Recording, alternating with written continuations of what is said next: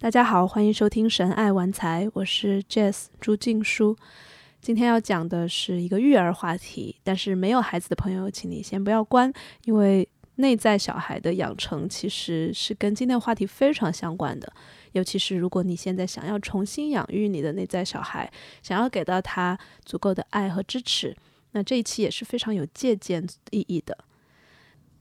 那一般我在推荐一个方法或者流派的时候，我会先去研究它很久，然后把它的重要的著作都读一遍，然后自己又去亲身实践很长时间，那样我觉得会比较靠谱。那今天这个是一个例外，因为我只是看了两个介绍这个方法的短视频，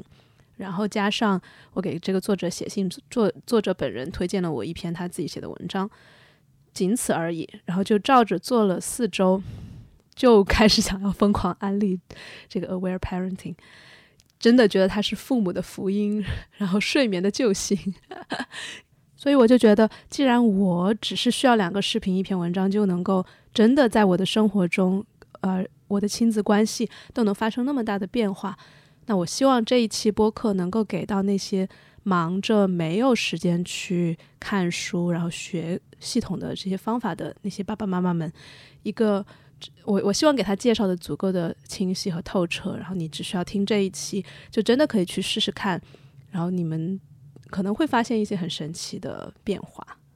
好，如果你已经等不及了，想直接听干货的话，你可以呃看我们的小宇宙或者其他平台下面的时间轴，然后直接跳到那个啊干货的开始的时间。那在那之前呢，我想要唠叨一下，就分享一下我自己的历程。啊，为什么呢？因为很多的新手父母在育儿的过程中都觉得自己特别的孤独，特别的不被理解，所以我希望我的这一段经历的分享能够让你觉得，哦，原来不是你一个人这么难，这么惨。对，所以回到一年半之前吧，那个时候我刚刚生小孩，从那以后我就没有睡过整觉了。那如果你让我形容我的小孩的话，我会用以下的词，就比如说易怒。啊，脾气暴躁、抓马，超级爱哭，然后喜欢颐指气使，然后高敏感、好动、高需求，但是他又不爱肢体接触，又很容易对你拳打脚踢，啊，阴晴不定，对，总之就是这些听起来就很棘手的词。他从生下来起到最近为止，他都是需要不停的醒，然后醒了之后就会。狂哭啊，呃，哭很久，然后我可能会一开始是啊喂奶，就是自己的母乳，之后断了奶之后就喂他奶瓶，然后有时候喂了奶瓶也不会睡，反正就很难睡的一个宝宝。然后那当然孩子难睡的话，父母也会是很折腾嘛，所以我和我的伴侣就只能分开睡，然后轮流照顾，这样我们各自的睡眠稍微有一点保证。但肯定不能奢望睡整觉了。那除了睡觉之外，吃饭也是会比较麻烦，因为他会到处跑，也不听你喊回来之类的，他会到处摔东西。那当然，这个其实在婴儿早一点的时期其实都是很正常的，因为他是吃饭就是相当于他的玩嘛，他在探索。但是再大一点的时候也是很难，就是让他合作。那合作就其他的方面也是，比如说出去玩啊，要穿衣服、穿鞋什么的，都会引起一一场大的吵架、争吵，然后要么是他哭，要么是我哭，要么是一起哭。嗯，对。所以，但是现在回过头来看呢，其实睡、吃、脾气，然后是否合作啊，是否爱贴贴这些事情，它其实是一体的。就如果我们用一个整体的思维去看，而不是哎头痛一头脚痛一脚的话，那。有没有一种可能是有一个共同的原因，或者是共同的一些因素导导致他是一个睡渣或者是饭渣呢？对，呃，说到这儿，我其实特别不喜欢这两个词，就是为什么要管宝宝叫渣呢？他生下来他没有任何的做错什么，他也不是说啊基因不好或者怎么样的，就好像我们在用一种什么学渣或者是嗯穷鬼这样的思维来描述宝宝，我觉得挺不公平的。那爸爸妈妈也不渣，也不是因为我们没学好或者做错了，就只是因为我们一切都是新的嘛，还在磨合，然后宝宝也是在磨合这个世界，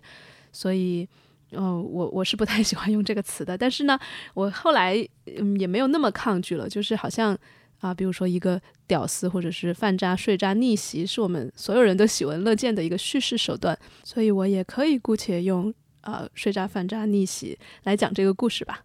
所以回到前面说的吃睡、脾气等都是一体的，那确实也是，就是当我实践了这个 aware parenting 的方法，直到。只需要两周不到，它就开始见效了。就是各个方面，它真的就是要么一起坏，要么一起好。就他们好起来的速度和效果也真的是惊人的。但我又倒回到我最开始没有遇到这个方法之前 找过的哪一些正门偏门的各种方法吧。那当然，首先是会相信科学，去看儿科，然后去做儿童康复理疗，看他是不是有。啊，发育上的问题，然后看看是不是消化上，是不是什么营养不良，然后也会去看儿童整脊，就是 chiropractor，啊，看看有没有其他的方法，然后越走越偏了，就然后就到中医小儿推拿，然后又去找了一个叫什么原始反射疗法，是一个很偏很偏的一个嗯替代疗法，大概是说小孩生下来有各种反射弧，然后怎么怎么样，它是一种能量疗愈啊。当然也没有太大的效果，然后又找了顺势疗法，就 homeopathy，就是也是当然啊，维基百科上会说它是一种伪科学，但是很多人又说啊特别管用，特别管用，然后我们也去试了，然后当然也找了风水 啊，找了道士做了很多次法，找了。嗯，也找了性情儿的专家，就是有人说我们这种 baby 就是他高敏感，然后好动，他其实是一个类别，就是大概只有百分之十的小孩是这样的。然后这这类小孩呢，他们其他的啊专家们说，或者是呃普通的一些方法育儿方法都不管用，所以要去看这个方法，就叫 the spirited baby。然后我们找了这个方法里面最权威的一个专家，然后也是希望很大，失望也很大。那。我自己呢，后来就觉得啊，那我可能孩子身上下功夫，我已经找不到方法了。那我去啊疗愈一下自己吧，看看是不是因为我自己心态上啊，或者是我自己有哪些创伤，或者是各种各样的。于是我就去看了咨询。那在咨询的过程中，当然其实给到我自己很大的帮助。就虽然没有直接的改善孩子和我的睡眠，但是我在过程中就认识到了。很多自己很深的一些模式啊、恐惧啊，以及跟伴侣和家人相处的时候会激发出来的一些小时候的一些啊没有疗愈的、没有被看见的一些创伤，所以还是对我自己来说挺有帮助的吧。不然我可能在这么崩溃的这一年多里里面，可能会越来越啊抑郁啊，或者是很绝望。所以有一个咨询啊。这样一个空间其实对我来说是很有帮助的。那与此同时，我还实验了 氪金学，就是去通过花钱、通过享受、通过打扮自己啊，让自己啊变开心一点，吃好吃的，去好好用好用的，去好的场所、酒店什么的。那这一套方法呢，我觉得也是有一定帮助的，就是对于一个很丧很丧的家庭主妇或者一个妈妈来说。其实，当你就是又睡不好，孩子又闹，然后家里面又乱，你是很难把自己从那里面调整出来的。所以对我来说，氪金其实是一种自救吧。就现在，每当我看到家里乱了，我自己丧了，我第一件事情可能先是去化个妆，换个衣服，换个漂亮的裙子，穿个高跟鞋，哪怕是在家里面，或者哪怕只是推着孩子出去，在自己的邻近的。这个呃小区遛个弯儿，那个状态其实一下子提升的会很快，所以当然它还是给到我一定的帮助的。但这个自救方法它其实还是不治本，对吧？它只是让我在心情不好的时候，哎拉我一下，但它的根源其实还是没有找到，从而我跟孩子的睡眠，然后我们之间的关系其实还是没有磨合到一个，然后现在这样。原来恍然大悟，然后相见恨晚，知道了这个方法之后，啊，一切都是那么的顺，那么的舒服的那个状态。所以你看啊，我们前面找了那么多的方法，有了那么多希望和失望，那但是当我们遇到 aware parenting 的时候，还是一见如故，还是就选择相信他，然后而且甚至是觉得，我们就一拍大腿的那种，就是啊，原来当然是这样，一定是这样，然后一定会 work，这件事情一定会有效果，就是我们会有那么大的笃定，而且我们会觉得。这只要坚持这个方法的，以上的所有的我们去找的那一些正门的、偏门的、科学的、非科学的方法，其实都不太需要了。当我把它发给我的伴侣的时候，他也是就是疯狂的点头，就是我们一定得试试这个。那的确也是在我们听说他到实践两周之后，孩子真的就像是变了一个人一样，他的性格也不一样了，他。整个的松弛程度，他的临在的程度，专注力，他的啊与你连接的程度，他整个整体上快乐的程度，真的就是跟以前完全不一样的状态，也是有史以来第一次连着睡了八个小时。然后那天晚上我简直是太激动了，就马上想想要做这一期播客。那当然，这个事情其实是有反复的，因为他睡了八个小时的第二天，他他又开始睡不好了啊，只睡了每个两个小时都要醒一次。但是在那之后，慢慢的他就可以开始哎睡四五个小时，然后差不多现在就是这样一个状态。所以刚刚说到那些所谓的两周见奇效，我也想要稍稍的啊是谨慎一点，收回刚才的话，就是。我其实 aware parenting 它不是一个速效的方式，而整个流派、整个的体系它都是强调这一点的，就是你不要很快的去追求一个效果，不要觉得很多事情马上就有啊立竿见影的这种奇效。它其实是呃推荐每一个家庭都花很多很多的时间去了解一个 baby，然后也知道啊也也不断的强调，就是每一个小孩都是不一样的，其实没有任何一套。外在的啊标准和方法能够啊适应所有的孩子的需求，而且他们的呃作者也好，还是他受训的一些老师也好，都说拒绝就是很快的简短的回答你的问题，因为他们不相信就是每个老呃父母过来问，哎，我孩子睡不好要怎么办呀？一定有一套啊完整的正确的答案，就是对所有人都应用的答案，他们不相信这个，所以。嗯，我刚才说的那种奇效是出于我自己的一种兴奋，而不是一个效果的保证。但你看，也有一个很有趣的事情，就是当我真正的接受了这件事情就是慢的，就是需要去了解它，然后花时间去跟孩子一起去探索，它反倒 会有一些很意想不到的快速的变化。所以大家可以试试看，心态上调整一下预期。呃，它可能快，可能慢，然后就放平一点比较好。好了，正片开始。这个《The Aware Parenting》呢，它是一九八三年就出来的一个书和方法。那本书叫《The Aware Baby》，在近几年也被引入到了中国，叫《临在的宝宝》，好像是这么一本书。那这个作者呢是 Alitha J. Salter。他是一个研究儿童发展的一个博士，所以他自称呢，这个 aware parenting 啊，我其实不是很喜欢“临在啊育儿”这样一个特别 有点有点生疏、有点不是很很实用的一个名字。我待会儿跟大家说，我觉得这个方法适合中文名叫什么哈，先卖个关子。那这个作者呢，他自称。这个方式 aware parenting 它是第三条路，那前两条路是什么呢？我说出来，大家如果是当父母的人，肯定都深有体会。就前两条路是一条是啊，孩子受宠，大人受罪；那另一条路是大人狠心，孩子受苦。所以这看都是两个好像是零和游戏一样的，但是这两个又是非常非常普遍的，市面上各种书籍都在教的，其实都是属于这两个。呃，两条路，两种范式。那前一种是孩子孩子受宠，大人受罪，是说啊，大部分的 attachment parenting 就是依恋育儿法吧，也就是很著名的那些关于什么高需求宝宝啊，关于你要怎么样母乳，要怎么样不定不断的回应孩子。那这个方法呢，确实是给到孩子很多的安全感，但是它其实是有阶层的，就是很多的呃。把这些方法实践的特别好的妈妈，她多半可能是，哎，自己也不愁吃不愁穿了，然后也不需要去九九六，然后可以在家里面不断的就是完全的呃注意力都放在孩子身上，不断的去回应他。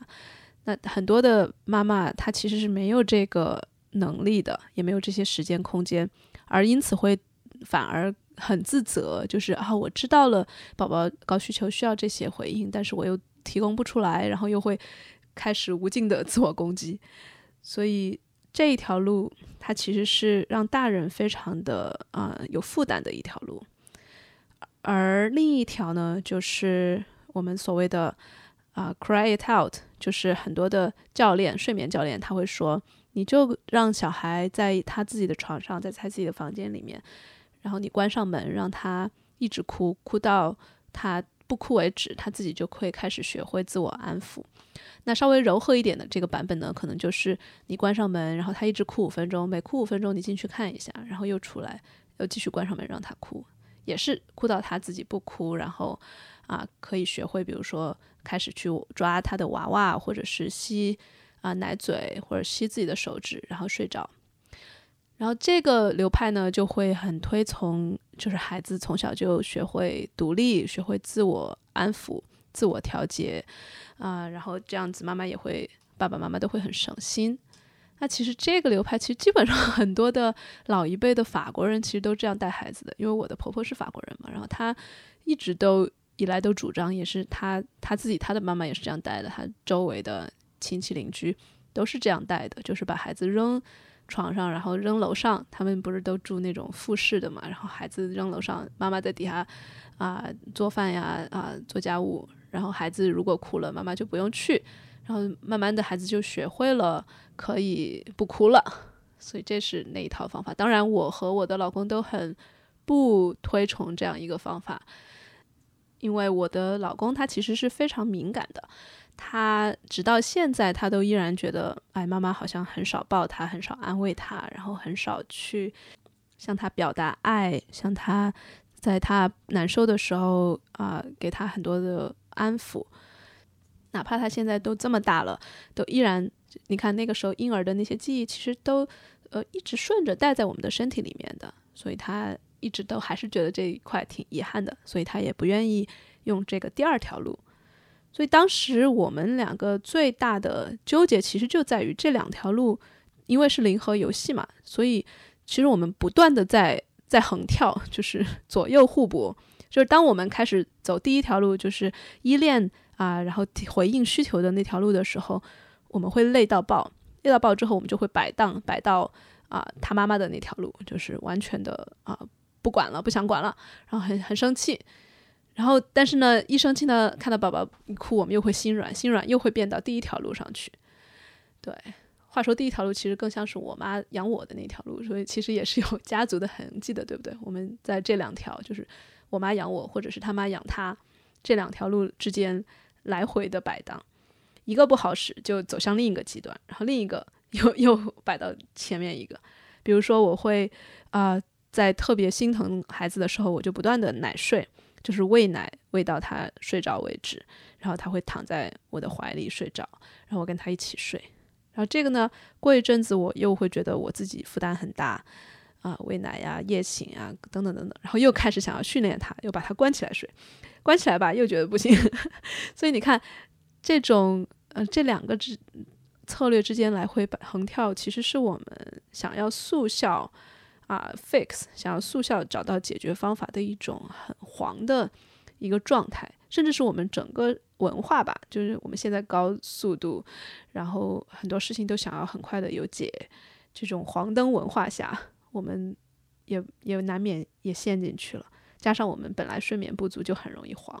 哎，这个黄就是我们之前很啊讲到过的多重迷走神经里面啊一个比较兴奋的，整个人很兴奋、很紧张、很焦虑的一个状态。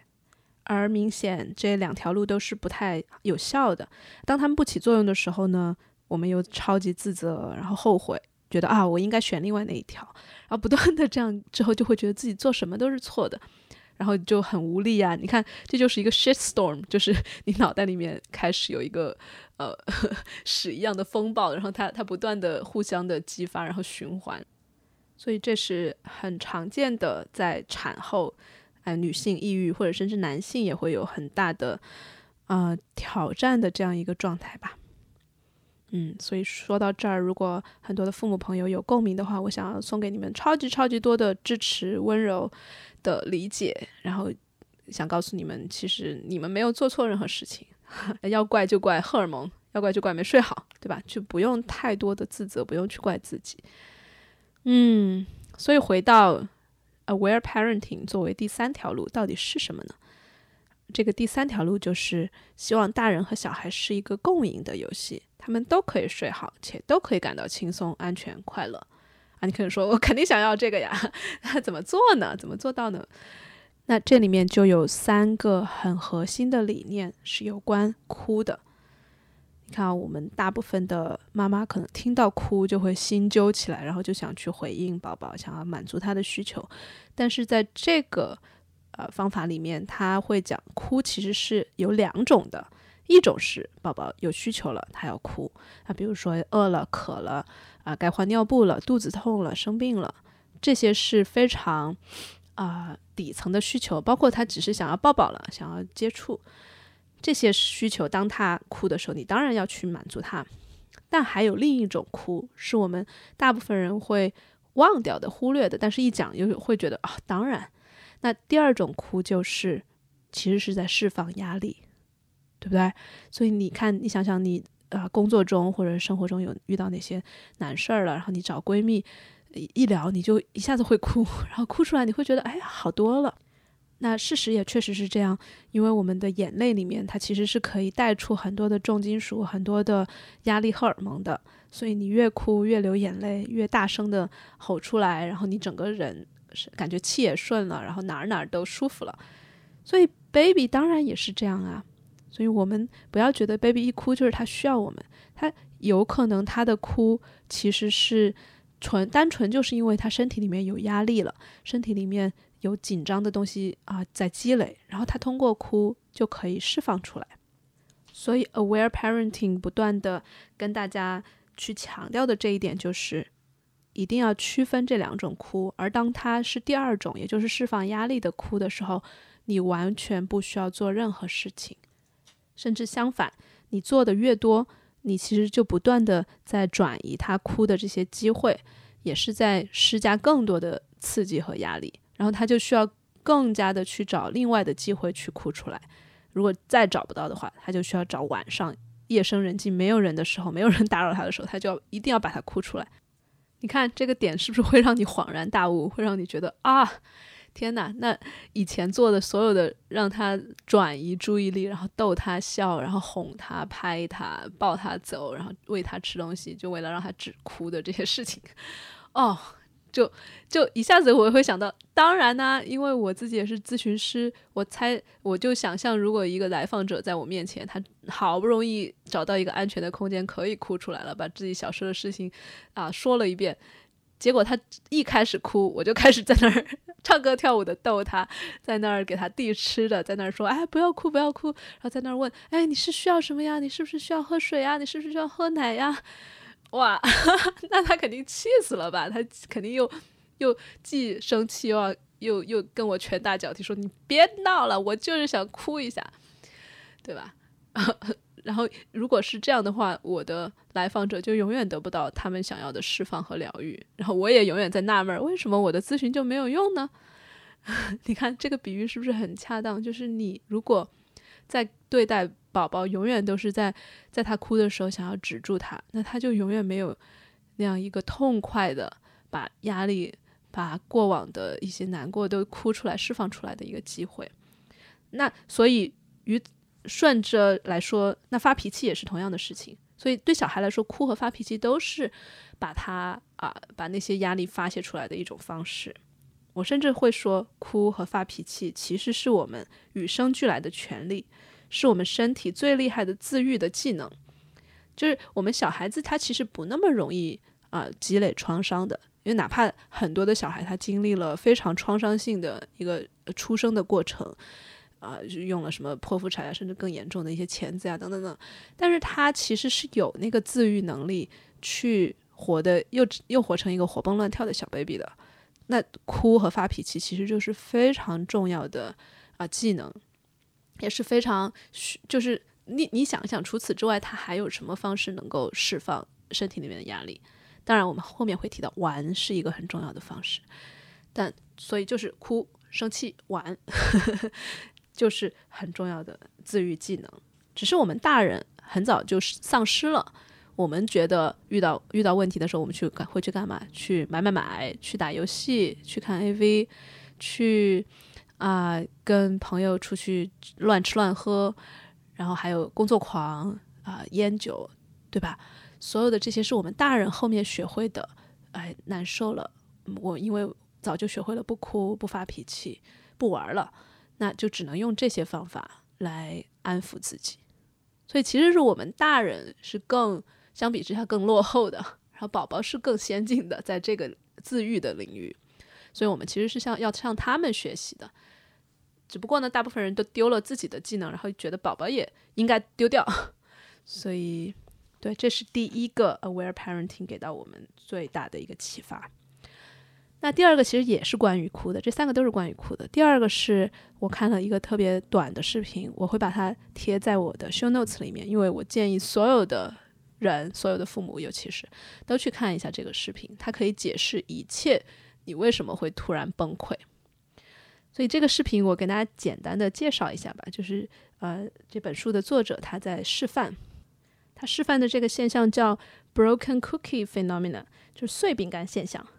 是什么意思呢？他就会从你小孩的一整天开始，像记流水账一样去数他你经历了哪些压力。就比如说，哎，出门的时候他没有穿他自己喜欢的那个鞋，然后你们哭闹了一下，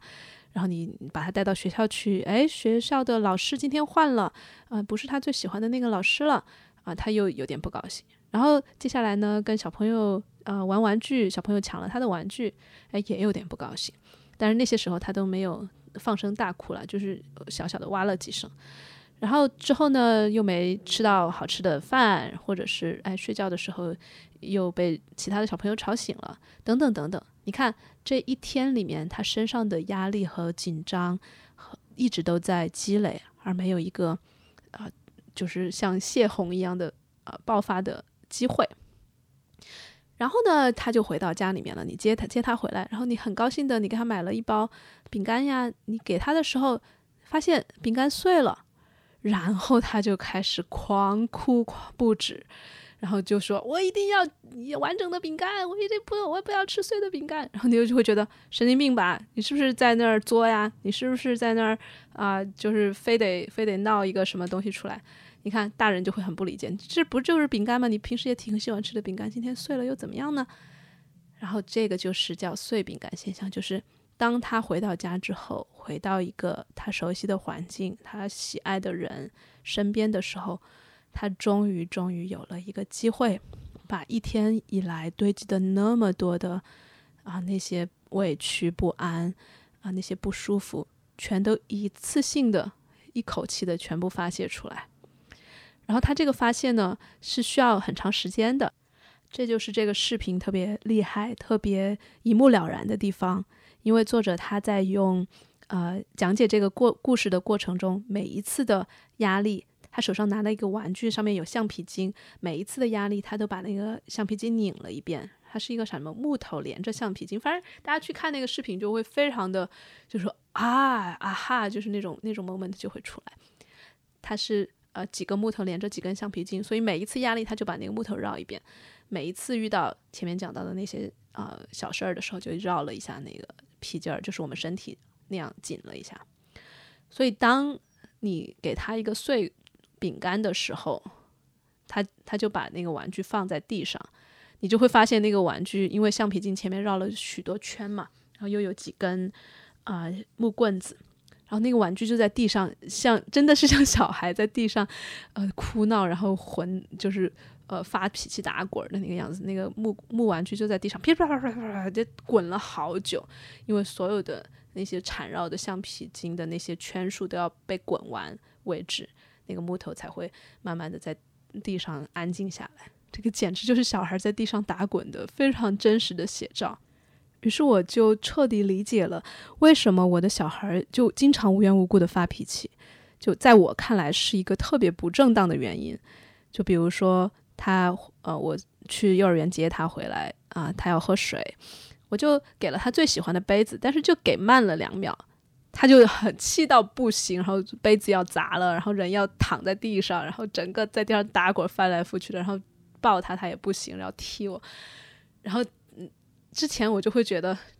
这这这一定是惯坏了吧这个孩子，或者是他有什么毛病吧，然后现在知道了。这个 broken cookie 的现象之后，我就会知道啊，他终于找到了这样一个机会，能把前面所有的压力释放出来了，我太开心了。你看，这个就是 aware parenting 最厉害的地方，就是它能够让我的心态完全的转变。就是当我看到他哭的时候，当我看到他发脾气的时候，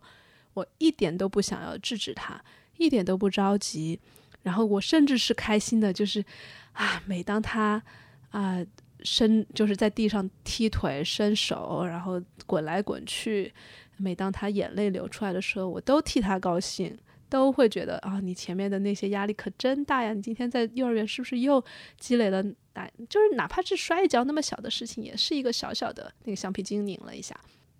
所以这是第二个有关哭的特别大的一个内在范式的一个转变吧。那第三个就是还是有关哭的。所以这就是第二个有关哭的，然后让我心里面特别的放松，然后特别完全可以就是相当于换了另一个眼镜看世界的那种很很大的一个很重要的一个点。那第三个也是类似的，就是叫 catch up cry，溯及既往的弥补性的哭。你看，我们刚才讲到了那个 broken cookie，他是找到一个机会就把今天那一天的。委屈全给释放了。其实还有一种哭，它甚至会释放更早、更早的那些创伤。就这个点，我是在我发现我孩子经常在他出生的那一刻左右，因为他晚上十一点多出生的，然后他有一段时间每天都在十一点左右的时候就会狂哭，因为那个时候是他出生最困难的那一段时间。然后。我后来才意识到，哦，原来这一段时间可能就叫 catch up cry，就是他在类似的这个时间节点上去把当年就一年半以前他出生的那个时刻，生理身体里面承受的那些压力，然后那些就像相当于是你从一个特别温暖的地方突然到了一个又冷，可能还要经过一段狭窄的产道，然后那个出生。就 birth trauma 是我们每个人第一次面对的一个创伤。其实小孩都是在晚上哭的时候，很有可能是在溯及既往的去弥补那个时候的哭。当然，除了出生创伤之外，一个婴儿其实还会经历各种各样的啊挑战的事情，对吧？有可能是哎，父母一一不小心把他给摔着了，或者是哎，他一直哪天他就是想要妈妈，但是妈妈就是没在，所以这些创伤的记忆也会在身体里面留着。而当宝宝他通过前面我们讲到的碎饼干，他把白天所有的委屈都哭完一遍之后呢，哎，我发现这个眼泪还有一些，然后那就哭哭过去的事情吧。哎，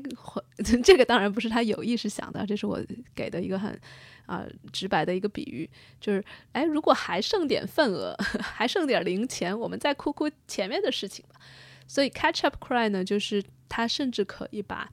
从出生。甚至怀在肚子里面的一些创伤，到现在为止，所有的事情都可以哭一哭哭出来。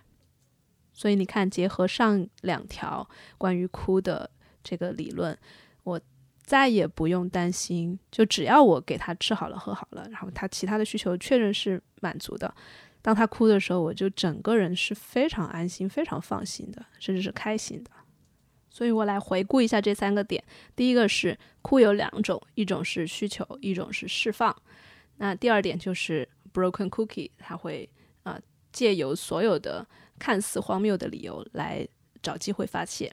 那第三个就是婴儿哭的时候，甚至会顺带着释放很早以前的创伤。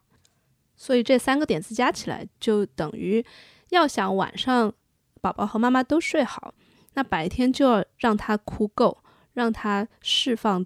压力，尽量的让身体变空、变轻、变得松弛，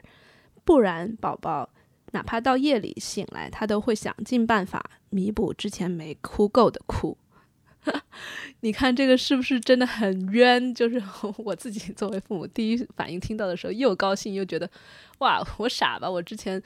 找各种理由让他安抚他，不让让他哭，结果他堆出来那么多 没哭够的哭，今后是得 要多少 catch up cry 呀？但是你看啊，这个这三个点子加起来之后，父母其实只需要做的就是很简单，先判断是不是有真正的需求。那比如说我刚才说到了啊，饿没饿，渴没渴，要不要换尿布，肚子痛不痛，有没有便秘，有没有呃其他的，是不是没有没有被抱够，没有被摸够，这些基本的需求排除了之后，你就会发现，其实他哭的时候，绝大部分都不是因为需求，尤其是我的孩子，他会手语，然后他就算很多话讲不出来，他都是会用手语表达的，他真正有需求的时候，他是会说的。那很少看到他用那些手语，其实很大部分都是他在释放。所以你看，父母要做的事情就是两步：第一步，判断是不是有需求；第二步，如果不是的话，那就只需要两个字：陪哭。哈哈。所以这个就是我的揭秘。我觉得 aware parenting 翻译的最好的、最接接地气的方式就是陪哭育儿法，因为你做的只需要真的就是两个字：陪哭，四个字：安静陪哭。或者蹲下陪哭，八个字，什么都不做的陪哭，真的，你就千万什么都不要做，你就想象你自己是咨询师，要是来访者他在那儿默默的擦眼泪，你一会儿给他递个水，一会儿给他递个纸，你一会儿啊给他唱个歌，一会儿给他跳个舞，给他看个好搞笑视频，你说人家气不气？好，所以陪哭具体要怎么做呢？如果宝宝小一点的话。你就是把他抱在怀里哭，这个呃陪哭育儿法 （aware parenting） 它最呃核心的就是三个词，叫 cry in arms，就是抱着哭。而抱着哭的时候，不必去安抚他，因为你先现在知道了，对吧？哭不是坏事儿，哭不需要不需要止住，不需要你去止住，他自己会停的。你不需要不需要去安抚，也就意味着不需要什么呢？所有的其其他的之前教的那些方法都可以暂停，你你就试试看。你不需要去嘘嘘嘘，不需要去拍拍拍，不需要抱着他左左右晃，然后抱着他全满屋子走，你就是让他在你的怀里哭。这个对于新手父母来说，其实是有一点啊困难的。我猜就是会有一点不适应，因为你看见一个孩子哭的撕心裂肺的时候，你总想做点什么。那这个时候你练习的恰恰就是你要相信他是在释放他的压力。你完全不需要做任何事情，不需要吼。你看这个是不是就很轻松？你只是需要练习的一件事情就是承受他那个哭声，且把它当成是一件很轻松、很开心的事情。那大一点的宝宝你可以怎么做呢？因为我的孩子在可能六七个月的时候就已经抱不住了，因为我每次抱他的时候，他就会狂踢我，然后抖腿，拳打脚踢。所以呃，在到到他现在可以走路、可以跑的时候。我每次去安抚他的话，靠太近他就会他就会躲很远，然后他就会让我不要过来。所以在这个时候，我觉得抱怀里哭可能会给他一种很限制的感觉，然后也没有自主的那种权利感。所以我会呃让就是蹲下来或者坐下来，然后看着他哭，保持一点点的距离。然后我把手一直伸在那儿，所以当他呃哭够了，他可以抓到我的时候，他也知道我在旁边。除此之外就没有做任何的事情了，就不需要转移。就我以前很喜欢在他哭的时候就拿一个玩具或者吃的给他转移，然后现在就完全不需要转移，也不需要商量，不需要跟他去啊，就是讨价还价似的说你你我不能给你这个，我要不然你要那个，所有的这些全都不需要了。你看这是不是也是我们面对内在小孩哭闹的时候最简单的一个方式，就是两个字陪哭。也不要安抚，不要止住他，只要他没有哭到说整个人就快断气儿了的那种很慌很慌的状态，你其实完全可以就在旁边看着你的内在小孩很难过的、很伤心的，或者是很爆裂的去表达他的那一份委屈、失落、悲伤，都可以，只是蹲下来、坐下来看着他，甚至保持一点距离看着他都行。那 这个理论很丰满，但是对于我来说，其实最难的，我实践起来最难的就是，我的孩子每次一哭，他就会要奶喝，然后这个要奶喝，他以前会用手语，现在会直接说奶奶奶奶奶奶奶，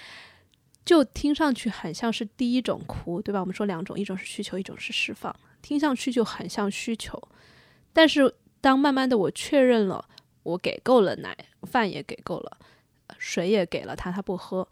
他就不是渴或者饿的需求的时候，我就开始去信任这是一种释放，哪怕他释放的方式是不断的让我给他喝奶。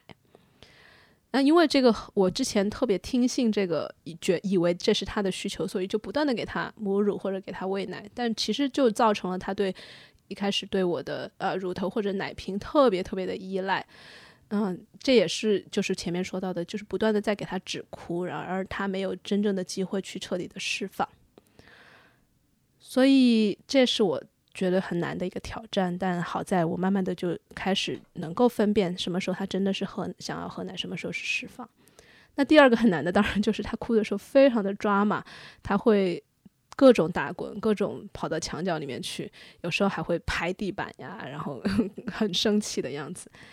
对，这个也是我需要自己去面对的，因为当我看到这种很 drama 的状态的时候，我内心其实是有对暴力的恐惧，就是我小时候的一些经历而而被 trigger 到的状态的。哪怕面前是一个手无寸铁、只有一岁多的小婴儿，但是那一份对暴力的恐惧在我身上依然还是有的。所以我慢慢的也通过咨询啊，通过自己的去调整，我知道了哦。这一份他很抓马的样子，我其实是不用那么害怕的。所以在有了这些理论的和自己心态上的准备工作之后，我们就开始了第一次的尝试这种陪陪哭育儿法。哇，我现在想起来都还是很很抓马的一个过程，因为啊，往往他从幼儿园回来的时候，他会首先要一杯奶，但是我们那天就知道他其实已经吃饱了东西，然后不需要喝那一杯奶。我们就没有给他，呃，那天他就发脾气，然后一会儿又是很很难过的哭，一会儿又是很生气的哭，哭了二十分钟。在那个时候，我第一次体会到，哦，原来自己心态上真的开始变化了。就是当他哭的时候，我大部分时间真的是平静的、高兴的，我的心里面，我的身体也在跟着他做一种很尽情的释放。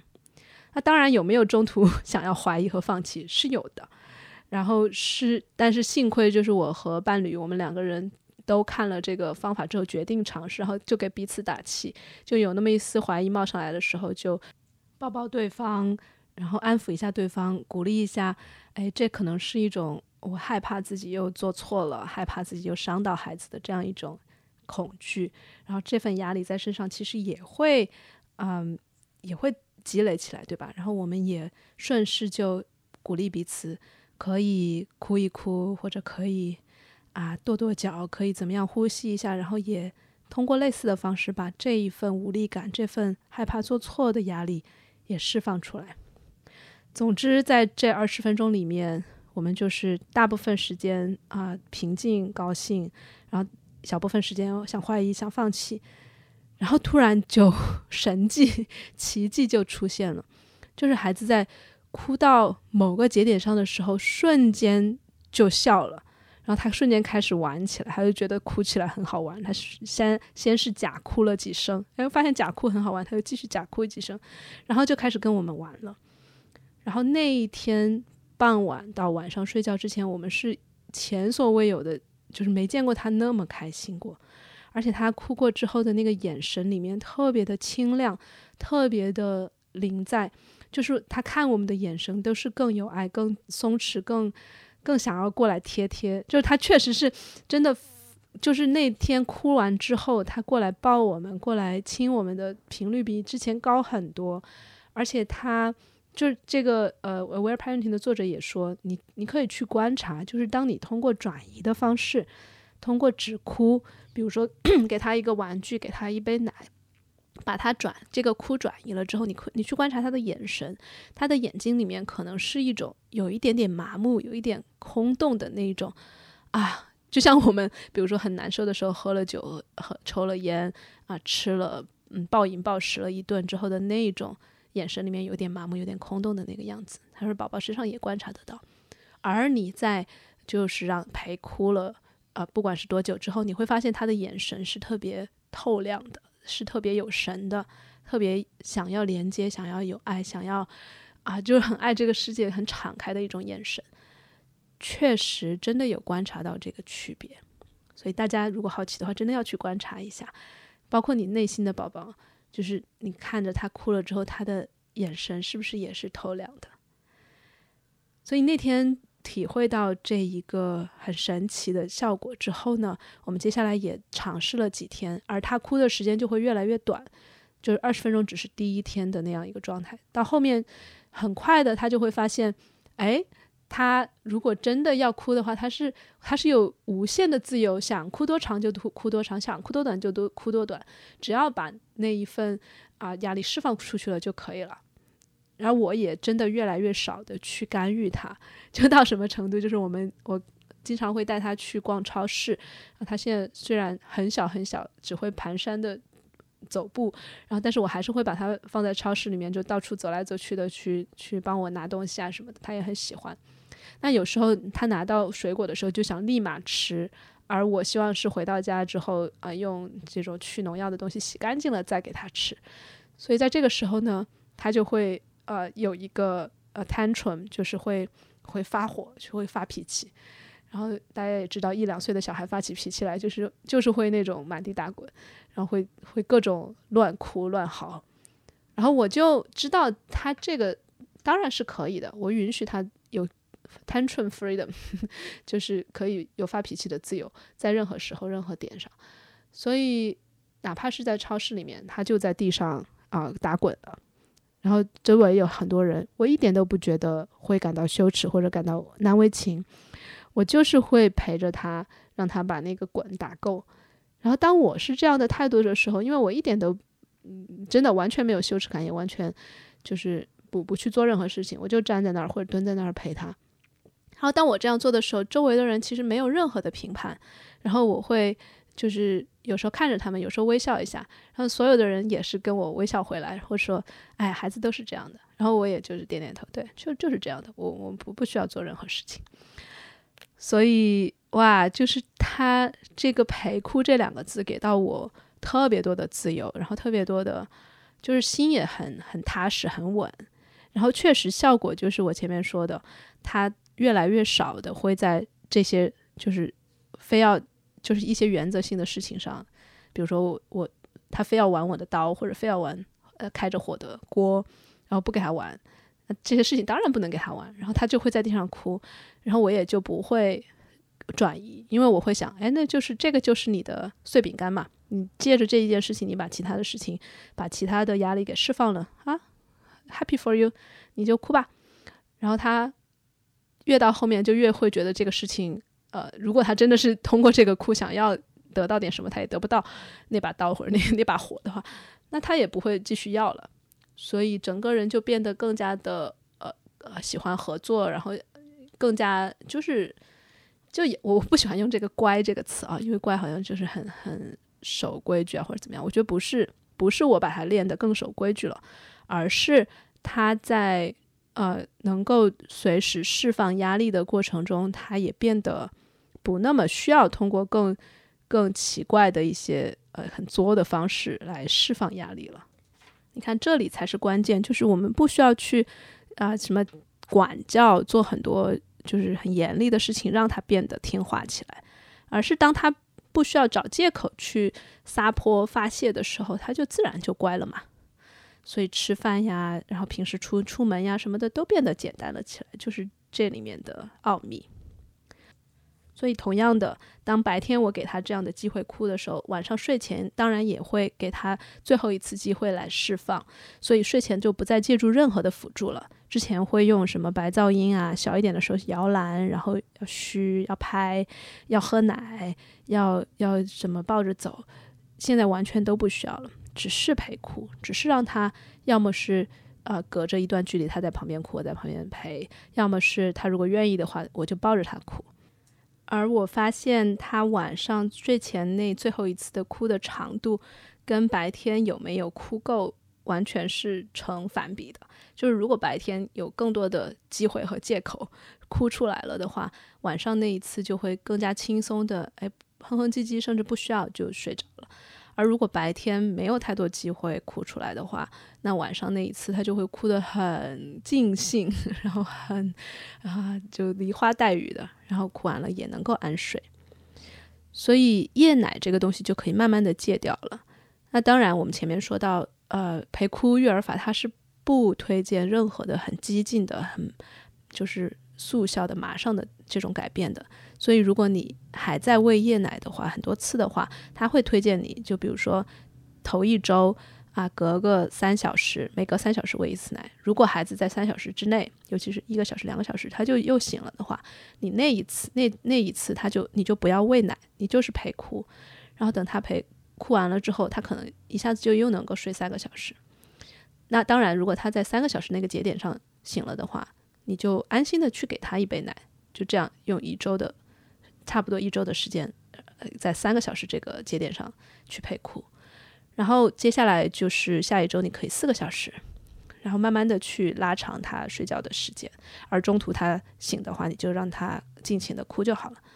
然后接下来就是五个小时，然后他说，往往在五个小时之后呢，基本上孩子就可以睡一整觉，睡十个小时了。啊，我自己还没有到呃十个小时的那个阶段，但是我刚刚也说了，他最长能够睡到八个小时了。而最近的话，平均下来是每觉可以睡到五个小时，所以相比起之前一两个小时、两三个小时就要起来喂一次奶，就真的是很大很大的一个改变了。我也是很满意了，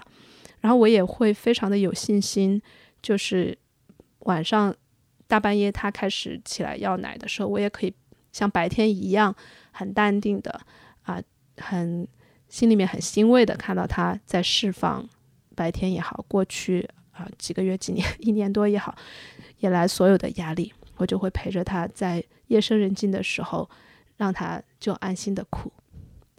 所以后来，当我在这个方法里面更越来越有信心了之后，我甚至可以观察到他他的肚子，然后他的喉咙，以及他哭的那种用力的程度、大声的程度，我几乎可以判断出他有多少压力，还会预测出。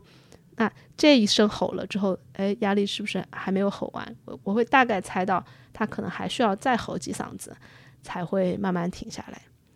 所以这个也是我自己在咨询的过程中其实是很擅长的一点，只是我从来没想到可以在孩子身上用，也是很明显的一个点，但是就没想到，因为我在咨询中非常擅长的就是观察啊我的来访者的体态，就是隔着屏幕我都可以看到对方哎。他的喉咙哪里紧了，然后脖子哪里是不是有点僵？通过哪怕没有看到肚子，我都可以通过他的啊眼睛、鼻子、下颚，然后啊喉咙，我来判断他的肚子里面是不是有气。然后所有的这些，嗯，其实都没有什么神奇的，就是我通过观察，长期的观察，就是有这些有这个能力。然后我观察我的孩子也是这样的，我看他这一嗓子，哎，好像还没吼完。就可以大概的判断他还要哭多久。而在我开始了这个陪哭育儿法之后，我也开始对自己什么时候积累了压力，什么时候有那些紧张感存着没释放，然后什么时候会找一个特别作的借口来哭一把，这些瞬间变得更加的敏感了。就是会发现，哦，原来其实我白天。时不时的，其实确实会堆积挺多压力的。你可能都想不到的一些特别小的事情，比如说突然哎，微信里面收到一个你不是很想处理的一个工作信息，或者是哎，你吃饭的时候今天没吃没吃高兴，那个不好吃，或者各种各样的小事情，你到一整天结束的时候，真的身体里面都会堆积一点东西。而我最近也发现哦，我最容易去把自己的那个眼泪给激发出来的方式。就是自我攻击、自我批评，哇！所以我之前很多的事情就连通了，我就一直在想，为什么我脑中那么大一个批评者，然后做了很多咨询，然后都好像他一直都在，然后他是一个很很 shaming 的 voice，就是会很让你蒙羞，然后会说一些特别难听的话，特别就是没有任何人会对你那么的严厉的那些话，就比如说啊，你是一个垃圾，你不行，你你。总归你就你这个人就是没什么用，等等等等，就特别难听的话。我突然就理解了哦，原来他是我那么忠实的一个呃催泪弹，就是因为只要我听到这些特别严厉的批评，我就马上可以哭出来。而回顾我的育儿之路，我每次在啊孩子哭，然后我不知道怎么办的时候，这个声音也会出来，然后我也会跟着哭。原来都是在让我释放这些压力啊。然后当我意识到这一点之后，我的这个批评家的声音反而少了。就是他现在好像也出来之后，我也不信了，所以他也不能够让我催哭了。嗯，那我催泪当然还有其他的方法，就是甚至完全因为我知道我只需要任何的一个 trigger，任何的一个像是按钮一样的东西，只要能够让我难受一下呀，或者是让我嗯觉得沮丧不爽，要么是跟伴侣啊，要么孩子呀，我都可以把我的这个呃眼泪催出来，那我就可以利用所有的方式嘛，不需要总是攻击自己，对吧？那当然，更重要的是，除了哭之外，还有一个非常非常非常好用的释放压力的方式，那就是玩。我前面也提到了，对吧？孩子，我们或者所有人与生俱来的权利，哭、生气、玩。那玩呢？这个就不是说什么打游戏啊之类的玩，而就是像孩子一样，像小动物一样，带着赤子之心，在地上打滚，然后彼此去。假装打架，然后去做一些很傻的，去模仿，去咕噜咕噜乱叫，这些这种玩，尤其是跟孩子很好用的一个玩法，就叫 Power Reversal Game，就是权力互换的游戏。因为平时大部分时间，孩大人是更有权力的那一方，对不对？孩子权力更小，所以我们玩的时候要把它倒过来，给到孩子一些权力感。怎么玩呢？就比如说我在推孩子荡秋千的时候，孩子那个脚快要接近我的时候，我就会装作特别呃怕的，或者是被他很狠狠的踢了一脚的样子，我就会倒在地上，然后就哦，你你把我踢得好痛，然后他就会很开心，然后他我那个秋千荡过去，他再荡回来的时候，他又会假装踢我，我又会假装倒地，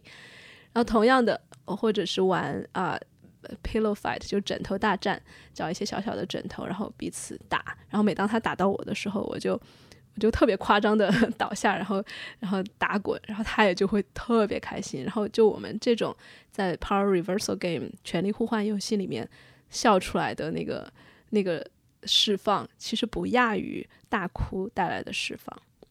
所以我们现在就会尽量多的去有意识的去去哭和去笑。所以你看，如果我们用三个词来总结 aware parenting 带给我们最大的启发的话，也是带给我们养育自己的内在小孩的一个启发的话，其实就是 cry and play together，就是哭玩都在一起，就是都陪着。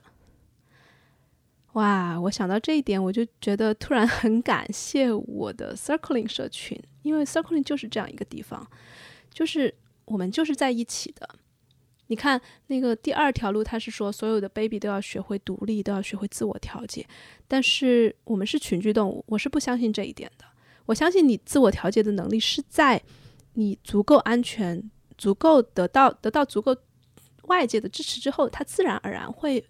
会发展出来的一个东西，而不是你首先就要去培育它的一个东西。而 circling 就是一个共同调节的地方。那我们也是可可以任你哭，然后你流泪也好，大哭也好，我们经常很多人都在 circle 里面哇哇大哭，然后不会有人马上来安慰你、转移你，然后也可以生气，你可以直接跟人表达说啊，我就是很生气，然后也可以跟人刀光剑影，然后当然是在一个安全的环境下做这些事情，然后也可以玩呐，我们经常一起就特别傻的发呆傻笑。或者是，哎，像像动物一样嚎叫，哇！所以想到有这样一个 cry and play together 的空间，我真的太幸运了，我也太感谢自己了。因为当时是我把 circling 介绍到中国来的嘛，然后我们有了 circling China 这样大的一个家庭，这么大的一个团队，然后我们也有很多的用户，也。会做得越来越好的，我相信。尤其是在我 知道了 aware parenting 这么深的理念之后，哎，我觉得 circling 简直就是我们所有人去养育或者重新养育我们的内在小孩，也彼此照看彼此的小孩，这样一个很有爱的空间。而我们现在也会有越来越多的线上和线下的活动，线下在深圳、在苏州、在大理，我们北京、上海各个地方都有定期或不定期的 Circling 的工作坊或者是体验活动，所以真诚的邀请大家去关注微信公众号“圈圈 Circling”，或者你搜“圈圈”应该可以搜到。或者加入知识星球掌域觉醒社群，因为这样的话，你可以既待在我的社群，又可以获得五次的免费的 Circling 的体验。总之吧，就是很希望大家，不管是通过 Circling 也好，通过陪哭育儿法也好，都能够慢慢的相信自己有自愈的能力，可以释放压力，然后也给到自己这些允许，给到自己很多的时间和空间。去把累积起来的创伤也好、压力也好释放出来。嗯，哇，我很希望在我的社群里面见到你，因为我也会时不时的带 Circling 的活动，也会带一些其他的社群活动。好啦，节目的最后，如果你觉得这个理论、这套方法对你来说很有启发，也希望你随手转发给你身边的父母朋友，尤其是新手爸爸妈妈们。他们不见得真的会接受，或者是啊，嗯，觉得不适合，或者是时机没有到，但没有关系，你说不定就是随手一发，能够真的帮到他们很多。那最后的最后，如果你喜欢这一期节目，喜欢我本人的话，欢迎在爱发电给我一个更加持续、长期的支持。那方式就是在爱发电的网站搜“神爱玩财”，或者是在。小宇宙的节目简介最后拉到最下面就有一个爱发电的链接，这个是最简单的支持我的方式。好啦，我们今天的节目到这里，我接下来会去结个婚，蜜个月。好啦，我也不知道什么时候再会更新了，我们暂时说拜拜吧，拜拜。